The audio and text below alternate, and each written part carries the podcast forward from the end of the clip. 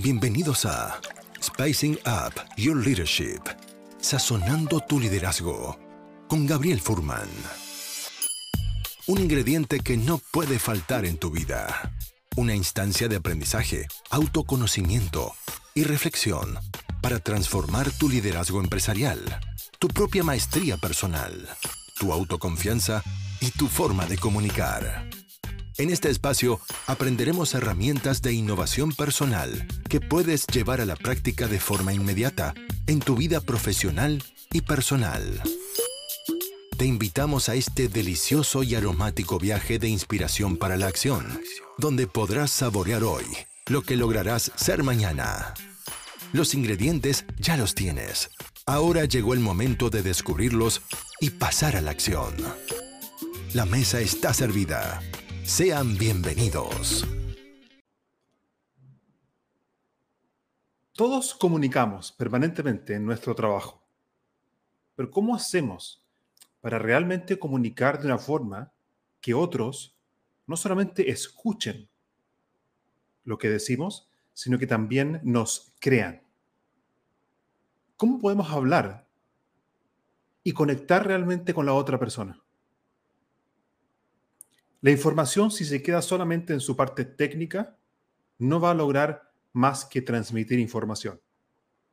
Pero si queremos realmente conectar con otros y que la comunicación sea una comunicación emocional, debemos realmente conectar con una dimensión más profunda de nuestro receptor.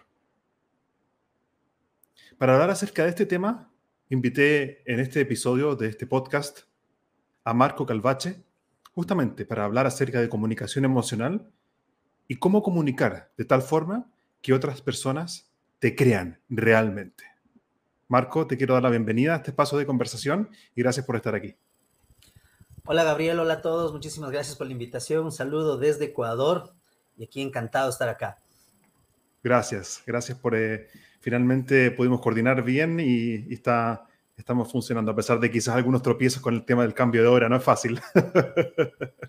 Pero ya estamos acá, así que aprovechemos el tiempo que tenemos. Para la gente que no te conoce, ¿cómo te gustaría presentarte? Bueno, eh, les cuento que yo soy un e-, ecuatoriano eh, amante de la música, soy baterista, eh, quiero comenzar por ahí, amante del rock, y me dediqué al marketing desde hace 20 años prácticamente. Quería ser pediatra, eso tengo que ser hidalgo y reconocerlo, quería ser pediatra, pero me di cuenta que la medicina no era lo mío ya el tema de sangre y todas esas cosas oh, me, sacó de la carrera y dije, bueno, ¿qué sigo? Y me gustó mucho el tema del marketing. Eh, comencé como emprendedor, me fue muy mal. Al inicio, mis cuatro primeros años fueron tremendamente malos, pero es cuestión de una fe ciega y los contactos, el, poder de los contactos. Por eso uno no tiene que pelearse ni con su ex. Alguien le conoce a alguien, que le conoce a alguien, que le conoce a alguien que te da trabajo, se convierte en el nuevo amor de tu vida o un potencial de negocio. Y así fue que ya voy eh, haciendo casi prácticamente 19, 20 años marketing, investigando comportamiento del consumidor, trabajando con un montón de empresas, tanto locales como internacionales. Y ahora también me dedico a dar speaks a nivel eh, internacional y, local acá en Ecuador y también soy docente en, Universidad de Pregrado y Posgrado. Así que estoy metido en el tema de investigación y docencia, en el marketing y en la música, que me encanta.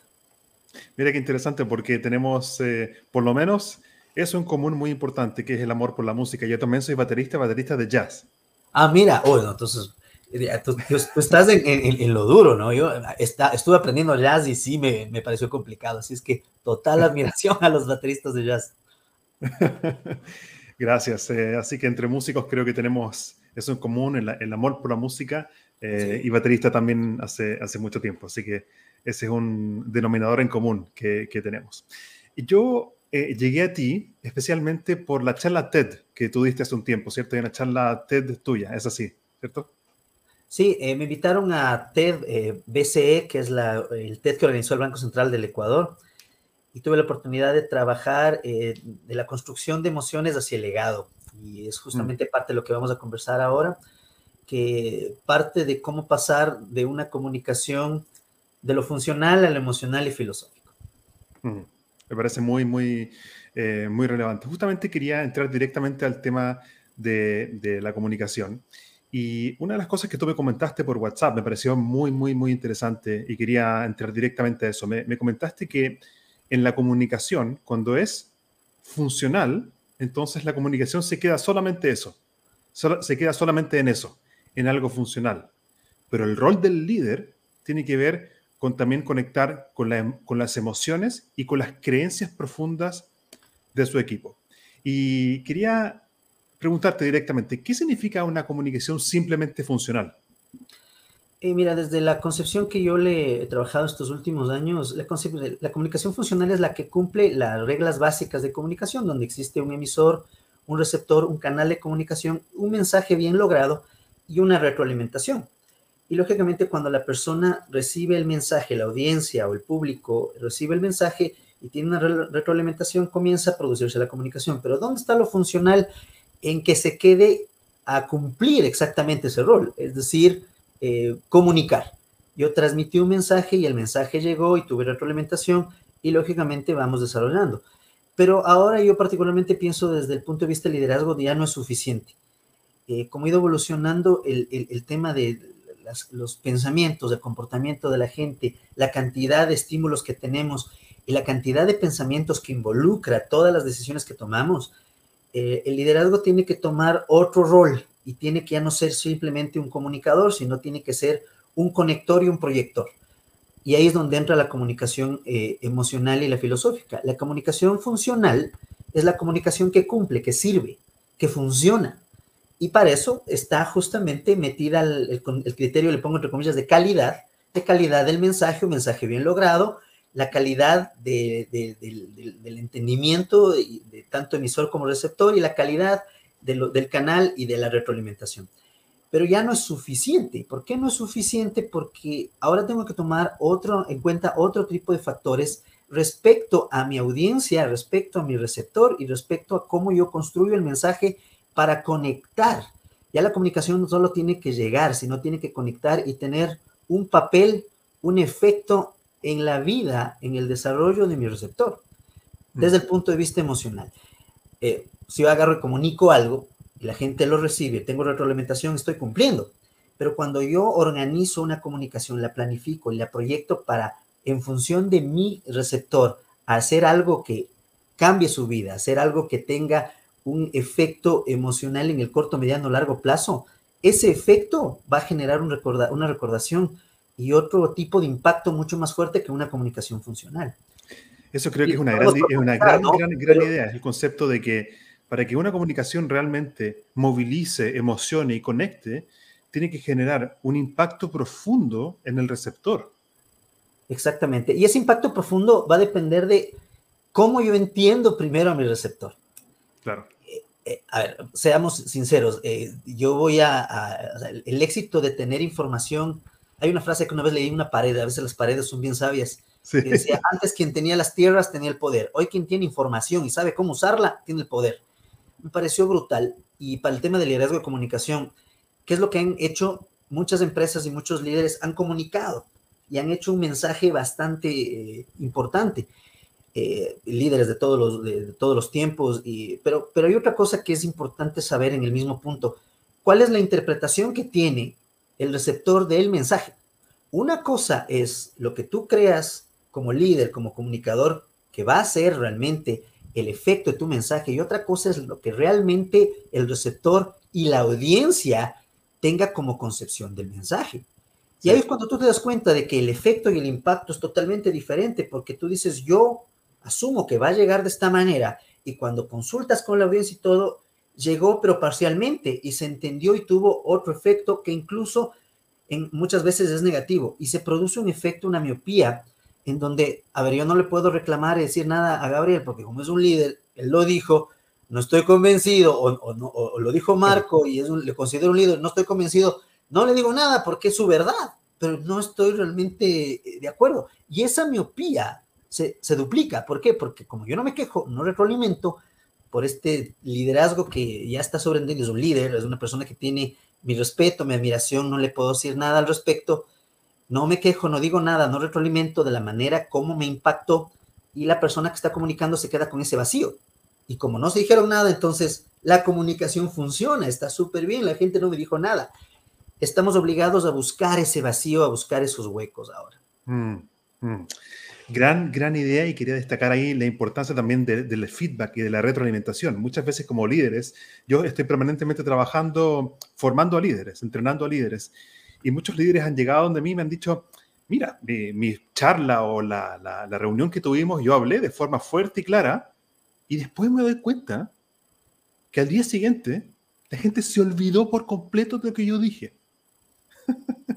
Entonces, el hablar fuerte y claro no asegura que realmente conecte con mi audiencia receptor, sea quien sea. Mi receptor puede ser mi cliente, puede ser mis colaboradores, puede ser, ¿sí? Eh, incluso, sí, en la casa, a nivel de familia, pero, pero si nos quedamos dentro del mundo corporativo, el entender de que el receptor puede recibir de forma muy diferente el mensaje a cómo yo lo quise transmitir. Y ahí hay una brecha. Exactamente. Y todo depende de un código. ¿verdad? Tengo un, ejemplo que me pasó con, con mi Eso, hijo. Un ejemplo. Eh, mi hijo tenía cuatro años cuando pasó esto. Eh, yo tuve, no pude asistir a una, a una presentación que él tenía en la escuela eh, porque tuve una, una, reunión con un cliente y de noche cuando llegué le dije, hola hijo, ¿cómo, cómo te fue? Me dijo, papi, ¿por qué no estuviste en la reunión? Y fíjate, yo le dije, mira, mi amor, lo que pasa es que el papi tuvo que irse a una reunión de trabajo y no pudo estar. Pero papi, no te vi en la reunión. Sí, papi, eh, pero dijo, pero te estoy diciendo de que estuve en una reunión, el papi trabaja y a veces hay reuniones. Sí, papi, pero no estabas ahí, el resto de... Le digo, pero ya me molesté, le digo, pero hijo, te estoy, te estoy diciendo de que tuve la reunión. Y ahí me di cuenta de que él realmente no me estaba entendiendo. Para él, no estuve.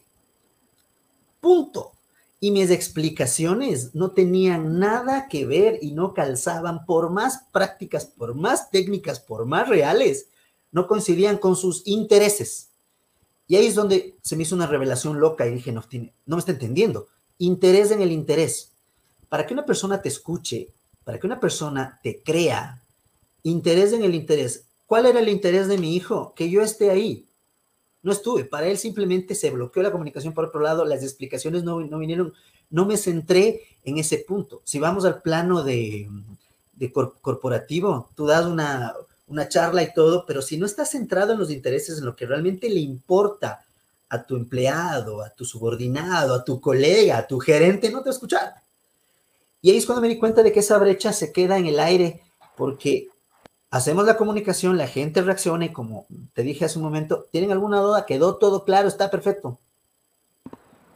Y se quedó un hueco. Y ese hueco nos, nos aleja. Yo particularmente pienso, no tengo los datos, no tengo dudas, pero tampoco tengo, no pruebas, pero tampoco tengo dudas de que eso nos genera una especie de rechazo eh, y porque ya se convierte en un reflejo condicionado. Si ya ah, viene con esta misma charla, no está hablando en el tono que me interesa, no está hablando de los temas que me interesa, no está hablando de algo que me, realmente me llama la atención o, me enganche, entonces se convierte simplemente en datos.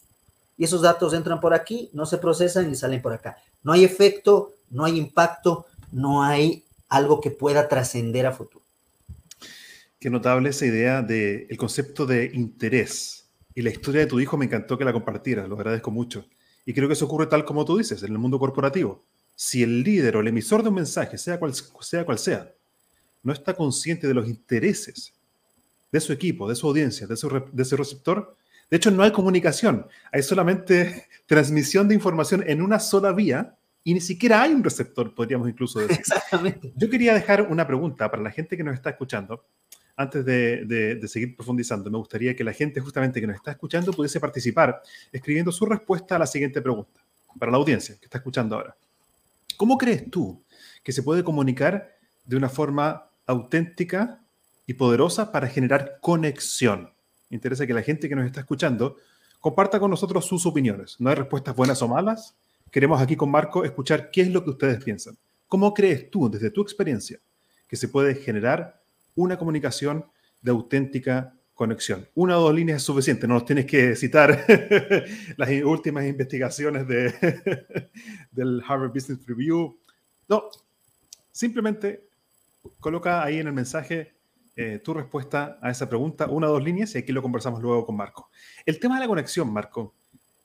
Un, un, líder que desea comunicar, ¿cómo puede enterarse de los intereses entonces de su equipo, de su receptor? Eh, es, una excelente pregunta y, creo que hay varios métodos. Eh, el, tema es comenzar a indagar. La investigación es clave, uno tiene que hacer investigación constantemente. Eh, mucha gente dice, la investigación cuesta dinero, eso es una gran falacia. Tú tienes todos los días oportunidad de generar datos. De esta conversación, Gabriel, podemos sacar una gran cantidad de investigación de tu perfil. Yo puedo conocerte más a profundidad, no mucho, pero puedo sacar cuatro o cinco datos a través de ti y anotarlos. Tú ahorita escuchaste que yo tengo un hijo, que soy baterista, ya tienes dos datos cualitativos, cuantitativos míos que puedes utilizar para una siguiente charla, para una siguiente eh, conversación. Eh, eh, creo que los espacios de compartimiento formales e informales son claves con, los líderes y, la gente con la que se dirige. Conversar, conocer, hablar de métodos, con métodos formales e informales. El método formal, una encuesta muy bien desarrollada para que constantemente me genere a mi información, pero también hay que saber preguntar.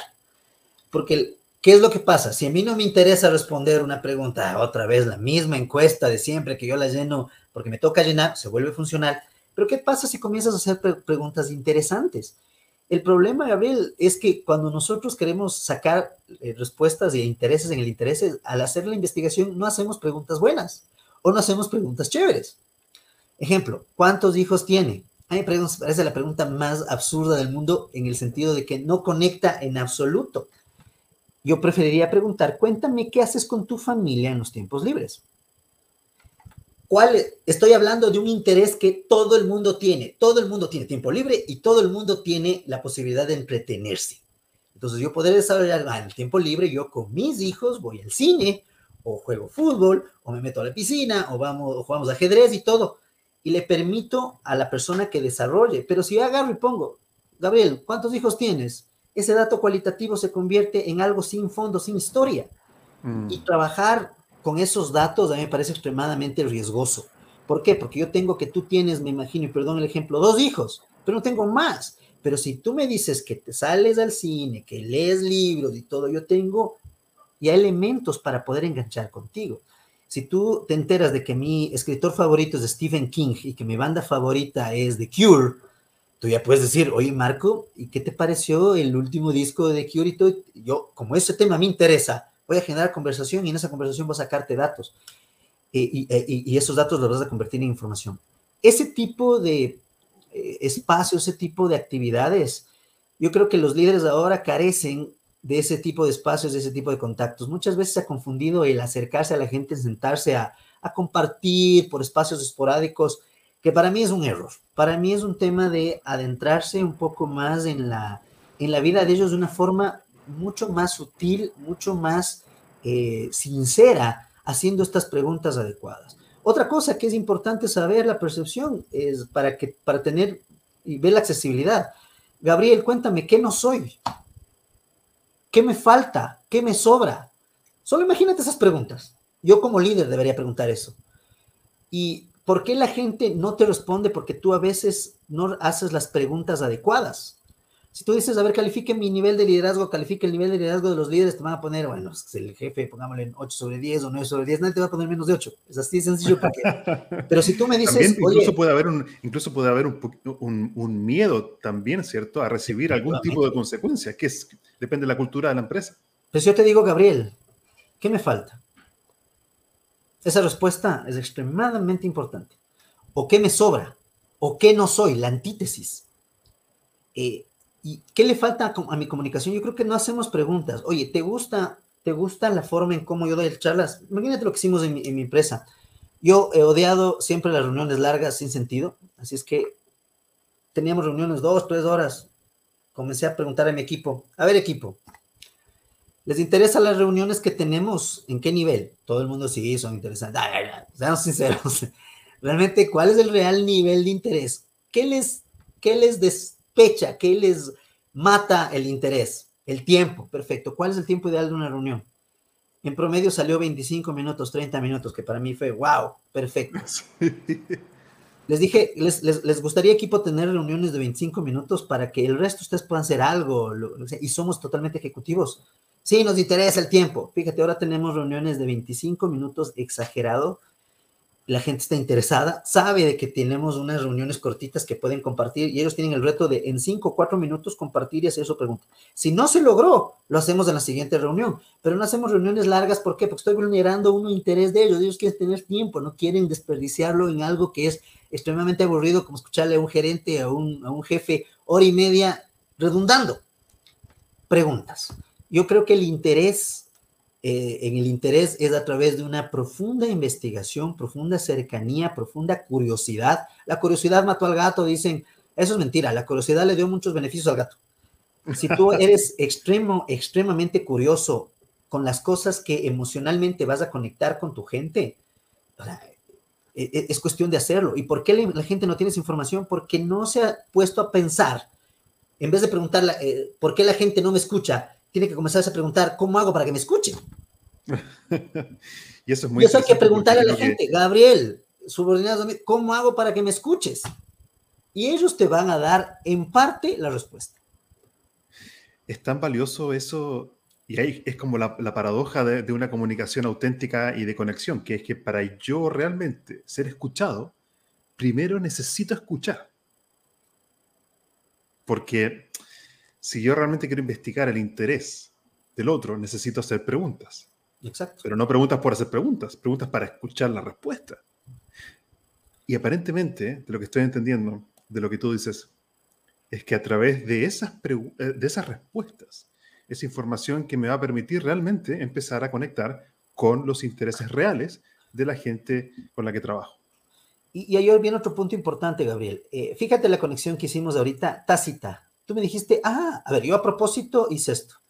Contexto soy músico. Y a ti, se te levantaron las, las cejas. Habilidad hizo Manuel, yo, visto, se te levantaron las cejas y tú inmediatamente compartiste tu interés conmigo. ¿Qué hicimos? Una conexión tácita. Yo te dije mis intereses y tú hablaste de tus intereses.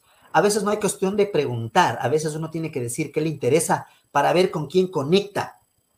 A mí me encanta el rock, me encanta The Cure, me encanta Stephen King, en mi audiencia, en mis subordinados, en mis colegas y todo, va a tener cuatro o cinco grupos de gente que va a tener diferentes intereses con los cuales yo puedo conectar, porque es absurdo y ridículo tratar de conectar con todos de la misma manera, pues. Entonces, si yo ya sé que a Gabriel le encanta el rock y es baterista, ya tengo tres temas para hablar. Está genial eso, conectar también no solamente con, con, con lo que al otro le interesa, sino que buscar también qué tenemos en común. Está buenísimo eso. Es que es el interés interés. Hay, cosas que compartimos, creas o no. O sea, por más diferencias de edad, lo que sea, consumimos eh, emociones, consumimos emociones de manera similar. Y a mí me encanta como ser humano eh, ver que otra persona tiene el mismo sentimiento, el mismo aprecio y el mismo amor o pasión por algo que yo también lo tengo. Y ahí es cuando viene la credibilidad. Tú me, si tú dices, Marcos, baterista, ya tengo una opción para creerle. La credibilidad no viene en función del buen mensaje necesariamente que das. Yo particularmente vengo a ofrecer aquí un, tip.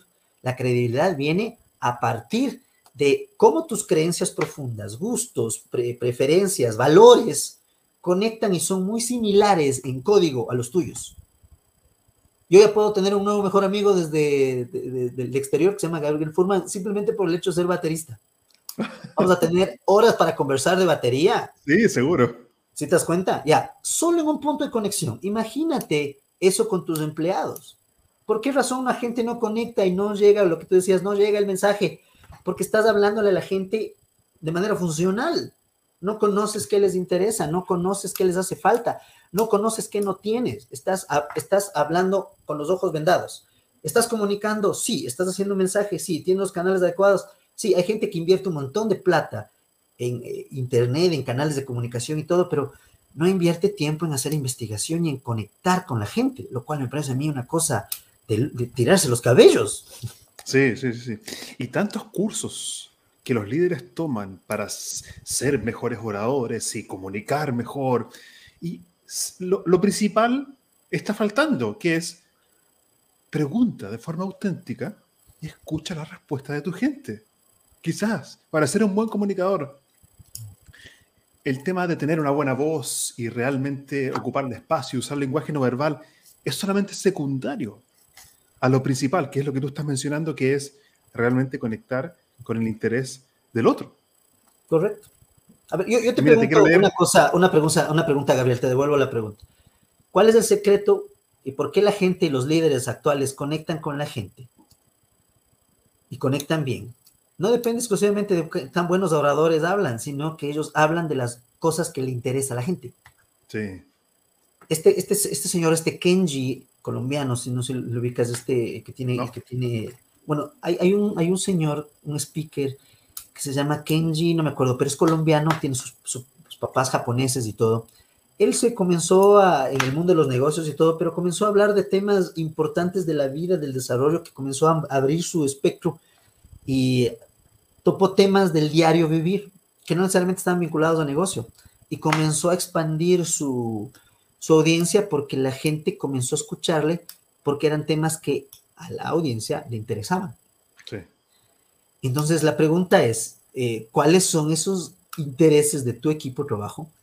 ¿Cuáles son los intereses de tus familiares? Porque hay que hacerlo en todo lado, de tu pareja.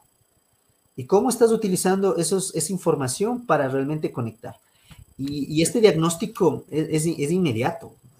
Yo te digo, yo, yo dudo mucho, soy, me pueden lanzar algo por lo que voy a decir ahorita, pero estas encuestas de clima laboral, estas encuestas de comunicación, cómo están las comunicaciones, si no tienes preguntas quisquillosas y con esta intención de ser extremadamente curioso, la información es totalmente cuestionable.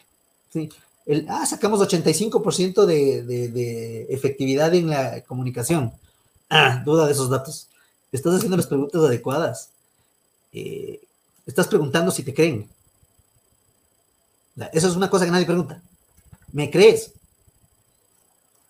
Y hay varias formas. Esa es una pregunta muy poderosa poderosísima. No, y, hay que buscar formas de preguntar. Sí. Para preguntar qué crees, hay gente que es, ah, esa pregunta no, lógico que te creo, no, pregúntale de otra forma. Es bueno sacar información de varios lados.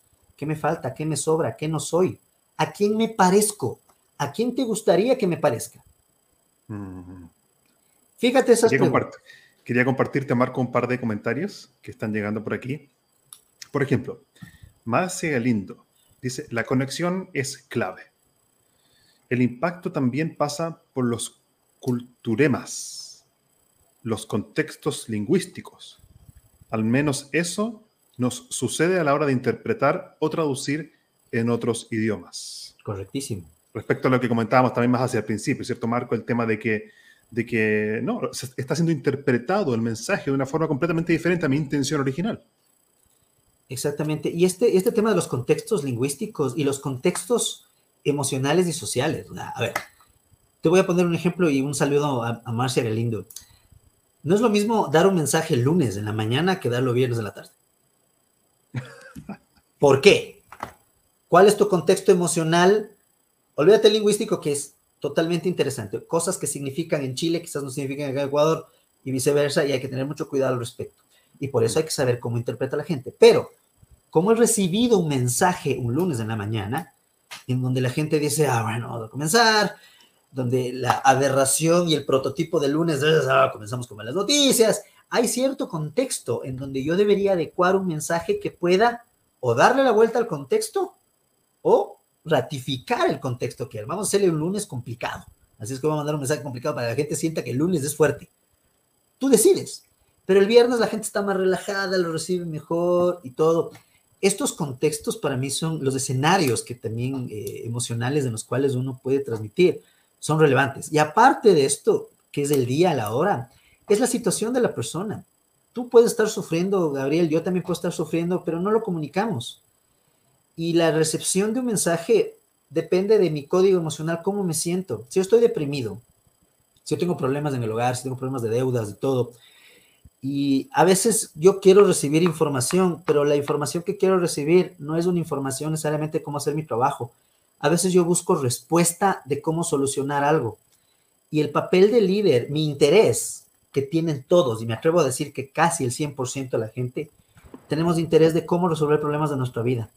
Si de esta conversación yo saco un tip para arreglar la situación con mi hijo, con mi esposa, con el vecino que me está molestando, eso voy a valorar tanto, voy a decir gracias jefe, gracias líder, gracias compañero, porque tu tip, tu ayuda fue extremadamente poderosa. Ahí viene el, efecto emocional. Este tip que me diste me ayudó a conectar mejor con mi vecino. Entonces, el problema es que nosotros nos estamos centrando en otra parte de la comunicación funcional, es solo dar información de la empresa, de cómo hacer el trabajo, de cómo conectar, de cómo comunicarse mejor. ¿Y por qué no me das comunicación que me sirva para mi vida y sirva para los míos y cómo resolver mi día a día o mejorar?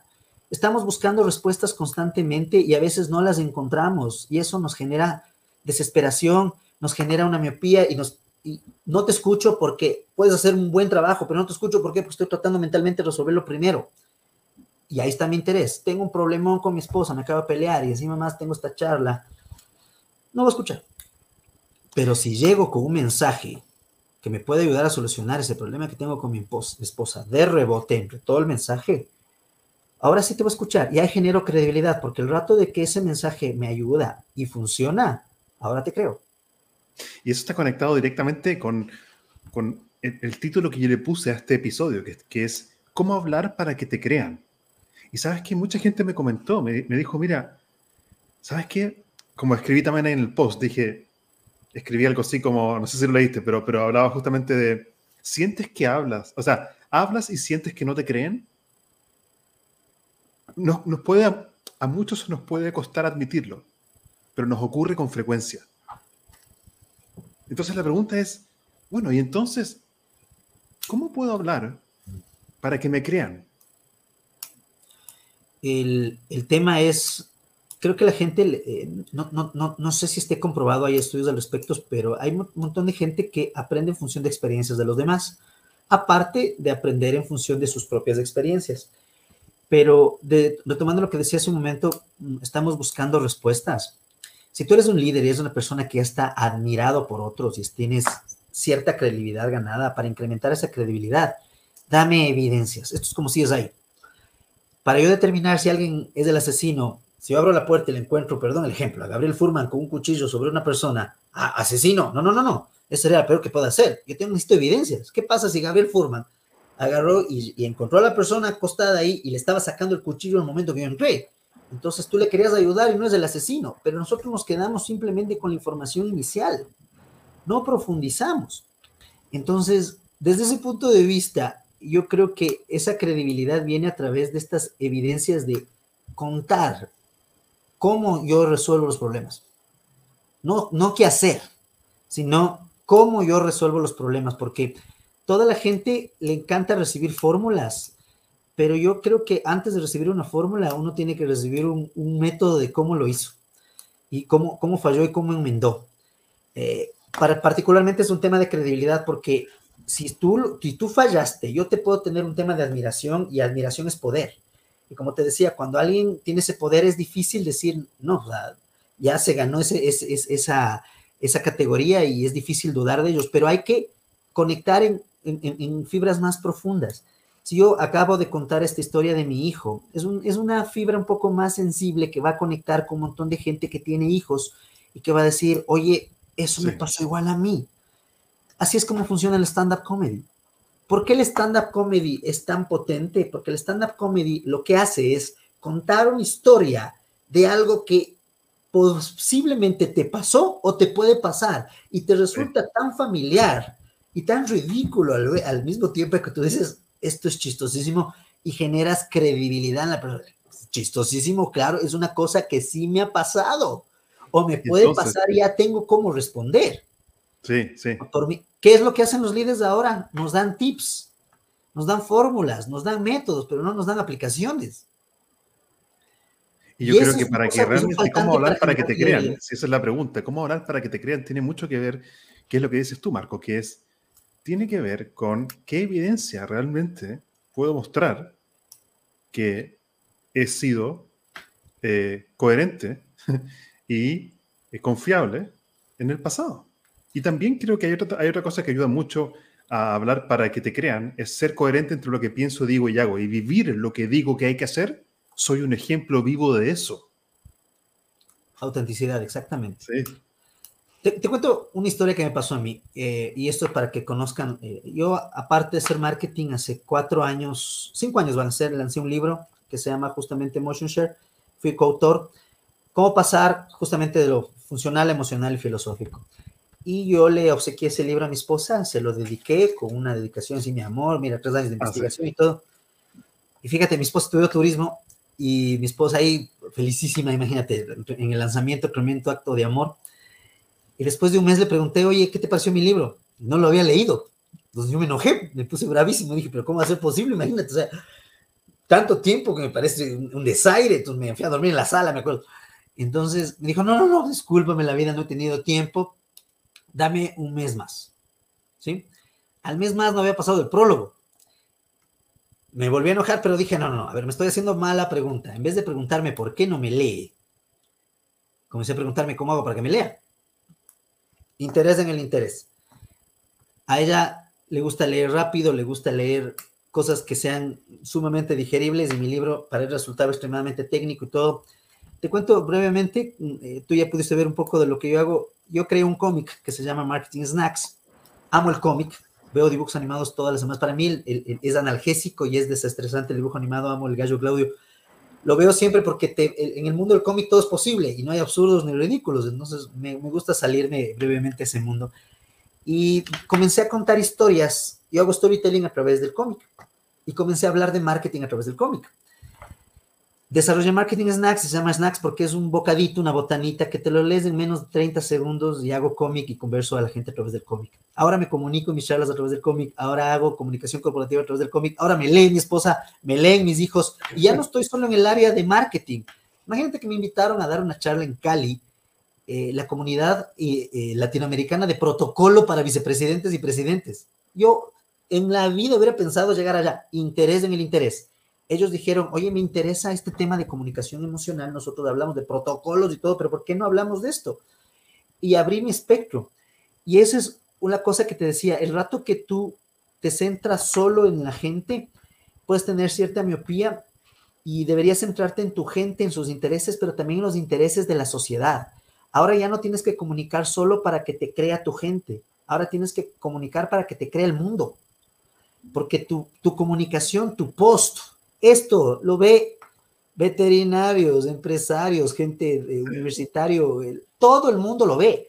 Si quiero generar credibilidad, mi mensaje tiene que ser más holístico y basado en los intereses del resto. Y, te juro que, para serte bien sincero, con en mi libro me fue así y con los snacks me he llegado a un alcance extremadamente grande. ¿Por qué? Porque descubrí que a la gente le interesa un mensaje corto, divertido, entretenido y que pueda ser transmisible. Y ahora estoy enseñando marketing de esa manera. Entonces, a lo que voy es, ¿por qué no buscamos nuevos métodos, nuevas formas en función de justamente vincularse con estas creencias, eh, eh, eh, experimentar y decirle a la gente, oye, ¿cuáles son las cuestiones que no te están gustando, que no están conectando, que no son parte de mí? ¿Y a quién no estoy involucrando para esta conversación? Cuando tienes información y armas en función de eso, el modelo, le metes al riesgo en, la línea de diseño. ¿Y qué es meterle al riesgo en la línea de diseño? A ver, ¿cuál es el riesgo que tengo de que esto no llegue y que no pegue a mi audiencia? Nadie se pregunta eso. Arman la comunicación, arman los posts y todo, pero no analizan el riesgo. ¿Sabes de quién debemos aprender? De las empresas que manejan o, de las, profesiones que desarman bombas, que trabajan en salas de emergencia, eh, que negocian con terroristas. ¿Por qué? Porque ellos no, ellos manejan el riesgo de una manera extremadamente a, detalle y ellos no pueden pasar una, una, cosa así desapercibida, tienen que ser extremadamente curiosos, porque no tienen tiempo. Si no saben preguntar o no saben ver, se explota la bomba o el terrorista hace tremendo eh, daño. Como estamos cómodos al comunicarnos con la gente, decimos, bueno, en la próxima nos comunicaré. A veces uno debe pensar, si algo nos enseñó la pandemia, quizás esta es la última vez que tenga la oportunidad de comunicar algo. Y tenemos que pensar de esa manera. Y tiene que ser tan potente el mensaje, tan emotivo y tan conectado con las creencias para que trascienda. Yo tengo que pensar, y para terminar esta parte de mi intervención, ¿cómo logro que tú te acuerdes de lo que dije hoy, de aquí en 10 años? Tengo que hablar de algo clave que te mueva a ti, que te interese y que esté vinculado a tus creencias, tus valores. Y creo que es muy valioso en esa dirección, justamente hacer lo que has hecho tú, que es contar anécdotas, contar historias. Las historias creo que tienen este contenido emocional. Y todos aquellos que comunican en empresas, encargados de comunicaciones, líderes, gerentes, es fundamental también encontrar cuáles son esas historias que puedo usar en mi próxima reunión que van a conectar emocionalmente también con mi gente. Y todos tenemos historias. De ahí viene el poder de las historias.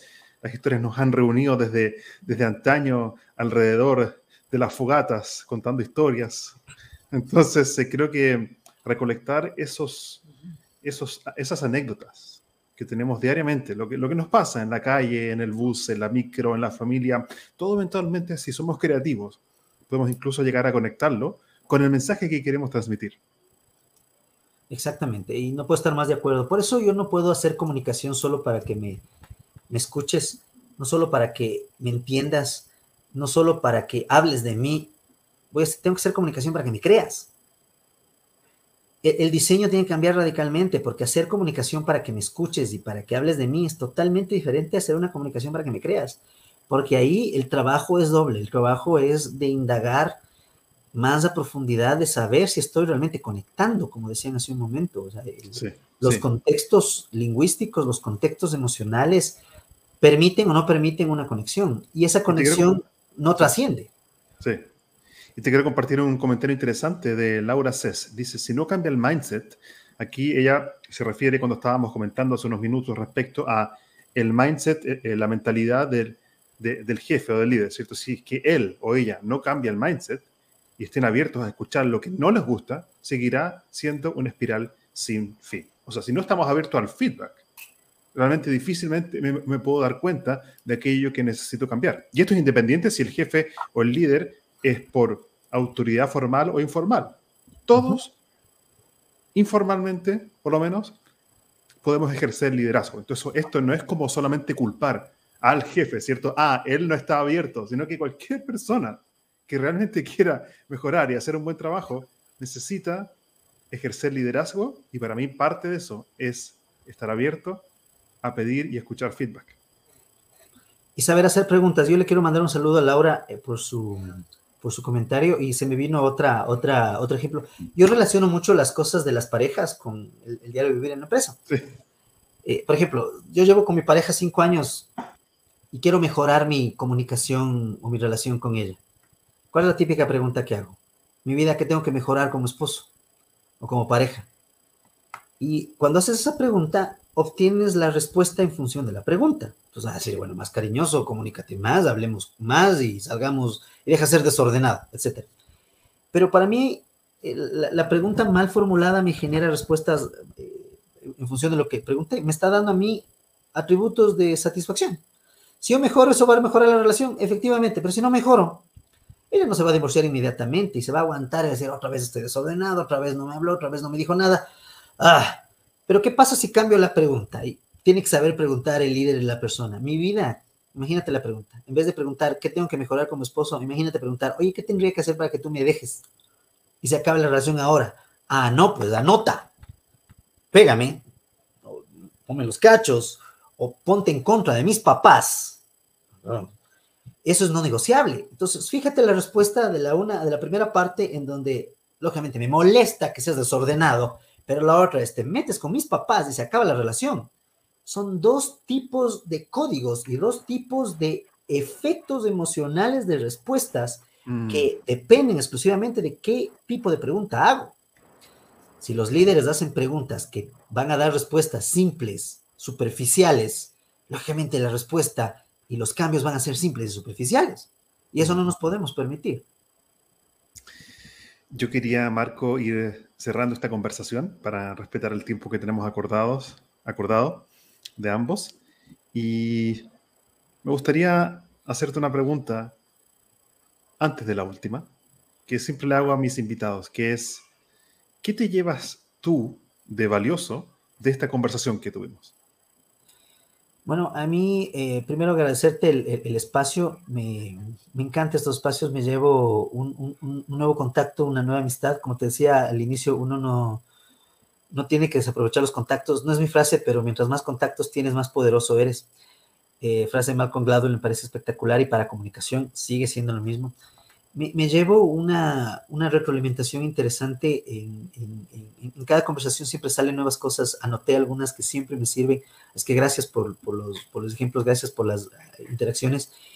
Y también eh, me, llevo de que me recordó este, esta, esta comunicación que a veces tenemos que hacer constantemente, a pesar de que lo sepas, otra retroalimentación de cómo estoy conectando en mi vida y todo. Y este tipo de espacios me ayudan a decir, a ver, tengo que volver a hacer las preguntas. En mi vida, con mi pareja, con mis hijos, con mis subordinados, con mis eh, iguales, con mis jefes, para poner a prueba lo que estoy diciendo, porque lo peor que podemos hacer, y eso me llevo durísimo de aquí, es que esto se quede en este live y no se aplique. Es lo peor. Es como eh, pagar para un gimnasio, ir el primer día y no volver. Así es mm. que me, llevo este, este impulso, esta, esta buena energía tuya, esta, esta, esta oportunidad de poder revivir nuevamente lo que estamos diciendo. No podemos darnos el lujo de no saber en qué época estamos, desde dónde vamos. Así es que es momento de seguir aplicando inmediatamente lo que vamos aprendiendo. Gracias, Marco. Lo aprecio mucho. Aprecio mucho también tu tiempo y que hayas compartido con nosotros tu sabiduría práctica. Para cerrar, aquellos que quieren conectar directa, directamente contigo para conocerte más, ¿cómo pueden hacerlo? Bueno, me pueden encontrar como Marco Galvache Sánchez en LinkedIn eh, y lo mismo en Facebook, en Instagram, pero si me pueden encontrar a través de los snacks, eh, Marketing Snacks, invito a que sigan este cómic que tengo. Es en Instagram, arroba MKT, como Marketing MKT Snacks. Ahí van a poder encontrar toda esta comunicación eh, novedosa que me ha funcionado, que les, que les invito a que, a que la vean y si les gusta la pueden compartir, si no les gusta, bueno, me pongan los comentarios, siempre tenemos la oportunidad de tener esa retroalimentación. Si es que si algo me falta, por favor, póngale qué me falta ahí y estamos, estamos en contactos. Yo eh, te agradezco infinitamente, Gabriel. Me encantan estos espacios. Yo aprendo constantemente. Hay un montón de errores. Incluso le digo a veces a la gente, yo no debería dar marketing, soy profesor de marketing, pero debería dar introducción a los errores, errores 1, errores 2 y errores avanzados. Porque no bueno, te de ahí, de ahí, de errores que he cometido. De, ahí se aprende también, se aprende de ahí, ¿no? Haciendo. y, y, yo lo que quisiera es que en la universidad me hubieran dado esa materia. Mm. Errores siempre te, te hablan de casos de éxito y para mí, como te decía, esa conexión con un docente es cuéntame cómo fallaste o cuéntame quién falló y cómo lo resolvió. Para mí esas son las respuestas que estamos buscando, no en el plano personal, sino en el profesional, laboral y todo. Bien. Marco, muchas gracias por tu tiempo, tu sabiduría y también tu pasión por em, comunicar. Es algo que también me llevo y conecté contigo también a través de las historias que nos compartiste. Muchas gracias.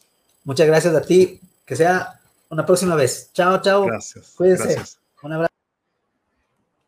Gracias a todos por eh, estar presentes durante este live, a todos los que comentaron. Los dejo invitados a conocer más acerca de mi libro, se llama Créete el Cuento. Créete el Cuento lo pueden encontrar en gabrielfurman.cl, que es un libro donde yo propongo un método muy simple, de tres pasos, para superar el miedo a este, uy, ¿qué dirán si no lo hago bien? ¿Qué dirán mis padres? Tiene que ser perfecto. Mm, ¿Qué pasa si no resulta como me gustaría? Sea lo que sea. Es un método de tres pasos para gestionar el miedo, accionar y lograr resultados sorprendentes a través del poder de la acción imperfecta. En gabrielfurman.cl puedes acceder a esa información. Y también todos aquellos que quieren llevar estos conceptos y herramientas a nivel corporativo y organizacional, a eso me dedico. Entrenamiento de líderes a través de herramientas lúdicas, prácticas, conversacionales y sobre todo de cómo pasar de la información a la transformación a través de la acción concreta. Si estás interesado en saber más, escríbeme por LinkedIn. Oye, Gabriel, escuché este episodio que tuviste con Marco, me interesaron las herramientas que conversaron. Quiero probar y llevar esto a mi equipo de trabajo. A eso me dedico. Escríbeme, podemos agendar una reunión vía Zoom y podemos así empezar a crear un plan que sea efectivo para llevar tu carrera profesional, el desempeño de tu equipo al siguiente nivel. Me despido con mucho cariño y hasta la próxima. Hasta aquí llegamos por hoy con otro capítulo de Spicing Up Your Leadership, sazonando tu liderazgo con Gabriel Furman. Encuentra más material sobre este y otros temas en nuestras redes sociales en LinkedIn y Facebook como Gabriel Furman. Nos reencontramos en nuestro próximo capítulo para descubrir más herramientas de innovación personal que te servirán en tu vida profesional y personal. Esta cocina siempre está abierta para ti y para todos aquellos que quieran compartir su inspiración para la acción. Hasta la próxima.